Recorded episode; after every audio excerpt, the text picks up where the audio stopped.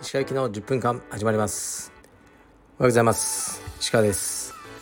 なかなかいい天気です東京は。で今日の朝も息子とトレーニングしました。うん。結構強くなってきましたね。一応こう幼稚園生ねの時に、えー、バク転と倒立歩行をやらせたいという目標があるんですけど、まあ、多分大丈夫そうですね。このままいけば。はい。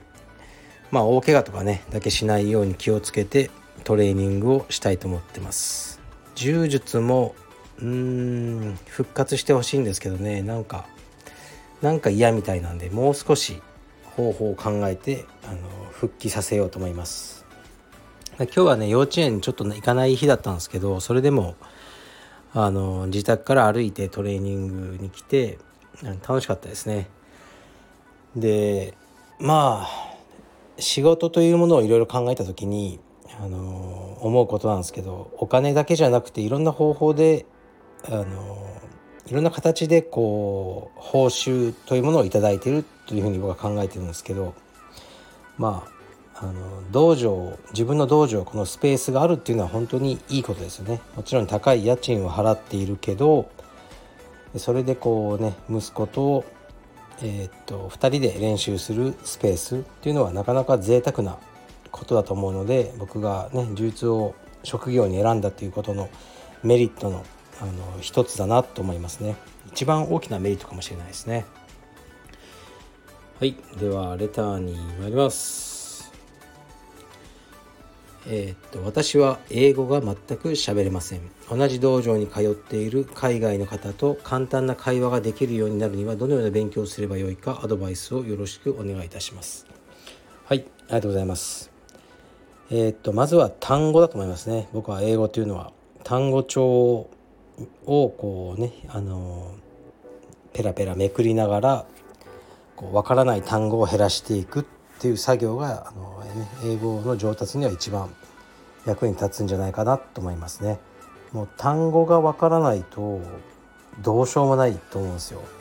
うん、だからまずは、ね、単語をねあの覚えて単語をつないでいくでつなぎ方がわからないなってなったらそこは文法をあの、ね、やっていけばいいんじゃないでしょうか。はい僕もね分かんない単語いっぱいありますけどね。はい。では次いきます、えー、こんばんは。石川さんは南極料理人という映画をご存知でしょうか？面白いかはさておきなぜか心が軽くなる力を持つ謎の映画です。疲れ果てた時ご覧ください。全てがバカバカしく最高です。はい。ありがとうございます。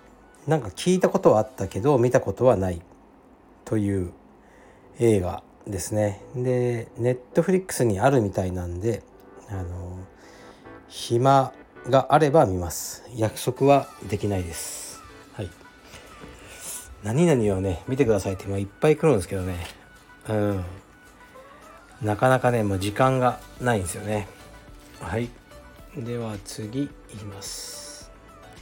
えー、っといつも楽しく聞いています。石川さんへお酒に関する質問をさせていただきます。以前かっこ昔はお酒は飲んでおらず何年か前に飲み始めたかっこ閉じのようなことをおっしゃっていました。石川さんのお酒を飲み始めたきっかけやお酒を飲んだらどのような気分になられるかなどを教えていただけますでしょうか。ちなみに私は石川さん御用達の鳥飼が大好きです。はいありがとうございます。まさにこの鳥飼が僕お酒を飲むようになったきっかけなんですね。で中目黒の焼き鳥屋さんとかに、まあ、一人で行くことがあるんですけど数年前とかも行っててでお酒を飲まないとこうもう焼き鳥そんないっぱい食えないんでなんかね居づらいんですよ店に。うん、長い間その長いもしないですけどいてなんかねあのお金を落とせないですお店にだから飲食店ってのはねあのお酒で儲けてるっていう側面はありますよねだから僕みたいにウーロン茶とかだけだと単価が安くなって悪いなっていうのでなんか飲まなきゃなと思ったのが初めてですね。であのそこのおじさんに「なんか飲みやすいのありますか?」って言ったら「まあ、米焼酎飲みやすいよ」って言って鳥会っていうのがあってそれのソーダ割りどうって言われて出していただいたら結構美味しかったんですよ。驚くぐらい。僕の中ではお酒のイメージが変わったと言いますか。それからだんだん飲むようになってで、まあ、でもね大したもの飲めないです。あの一人でご飯食べ行った時にさっきみたいにこうね単価を上げるためだけに白ワインか焼酎ソーダ割りを飲む。という感じですね。でも好きですよ。あの一人で飲んだりはねほぼしないんですけどこうねご飯食べに行って一人で飲みながらこうねその1週間あったことをあの振り返ったりする。そういう時間そういうのを全部含めて好きですね。だからあの、ね、僕のインスタストーリーとか見るとね週末あのねあの誰かと食べてるんじゃないかって言われてるんですけどね大丈夫です。あのインスタストーリーうちの奥さんも見てるんで、はい、そういうリスクは犯しません。もう必ず一人で近所のお店で食べてる。そういう感じです。はい。では、えー、もう一本いきます。石川さんこんにちは。石川さんのラジオでよく「汚ねえじじい」という言葉を耳にします。石川さんにとっての「汚ねえじじい」の定義のようなものがあれば教えていただきたいです。汚ねえじじいと思われないように清潔感に気をつけたいと思うのでよろしくお願いします。はいありがとうございます。まああの冗談ですよ。汚ねえじじいとまあ言ってますけど、うんまあ、実際もうじじいは全部汚いと思います。はい。じじいはやっぱりね綺麗なもんじゃないですよね。だからこうちょっと変態っぽいんですけどジャニーズとかの若い子とかテレビでこう出てるの見るとなんかあ綺麗だなって思うんですよね。なんかツルツルしてるな肌とか綺麗だなみたいな。一方やっぱじじいは汚ねえなと思いますね。うん変態ですかね。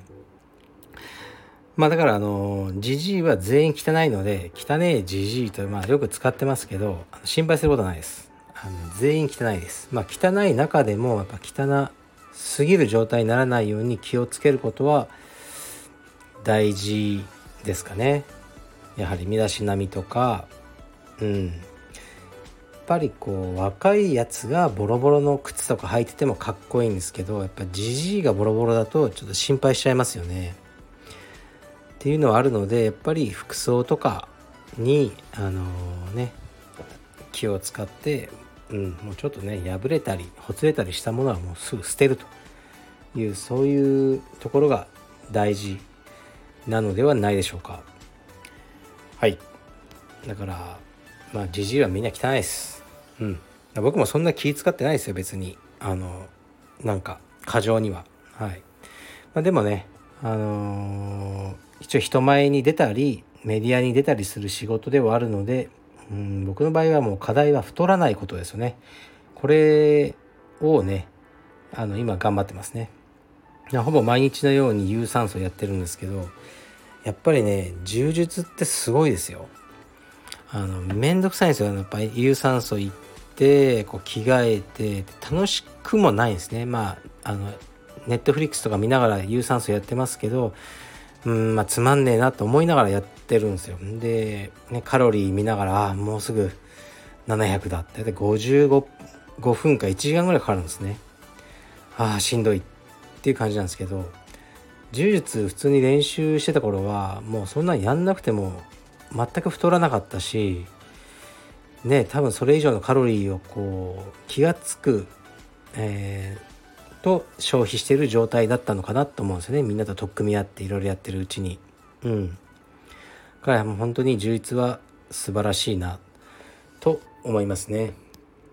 まあでも今ねこのコロナの状況でまあねもちろん気になっちゃうんですけどねさっきもあの会員さん56人かな？78人練習されてましたね。9時とかにね。でもうねどこまで語っていいのかわからないですけどもう僕は立場上。うーん。多分うちのじゃあメンバーさん全員 PCR やったらもう100%いるでしょあの陽性者、うん、僕もそうかもしれないし。うん。という状態だと思うんですね。だから今練習されてる方はもう、うん、なんかある意味覚悟して練習してる、ね、トレードオフ考えてプラスマイナス考えて練習する方がプラスだという計算のもとにみんなねもうバカじゃないんでね大人なんで練習をされてる方だと僕は認識してます。まあそういうこう判断をねあのー、していく。でやっぱ人生全て選択なんで選択選択。その選択の、まあ、デシジョンですよね。決断の積み重ねがあの自分の人生のねこうを形作っていく。と思ってますのである意味、まあ、面白いって言ったらあれですけどねあの充実の道場経営者として今どういう決断を自分がしていくのかということをね、うん、まあ楽しいんじゃないですよ。楽しいんじゃないですけどまあちゃんとやっていこうと思ってます。はい。じゃあ失礼します。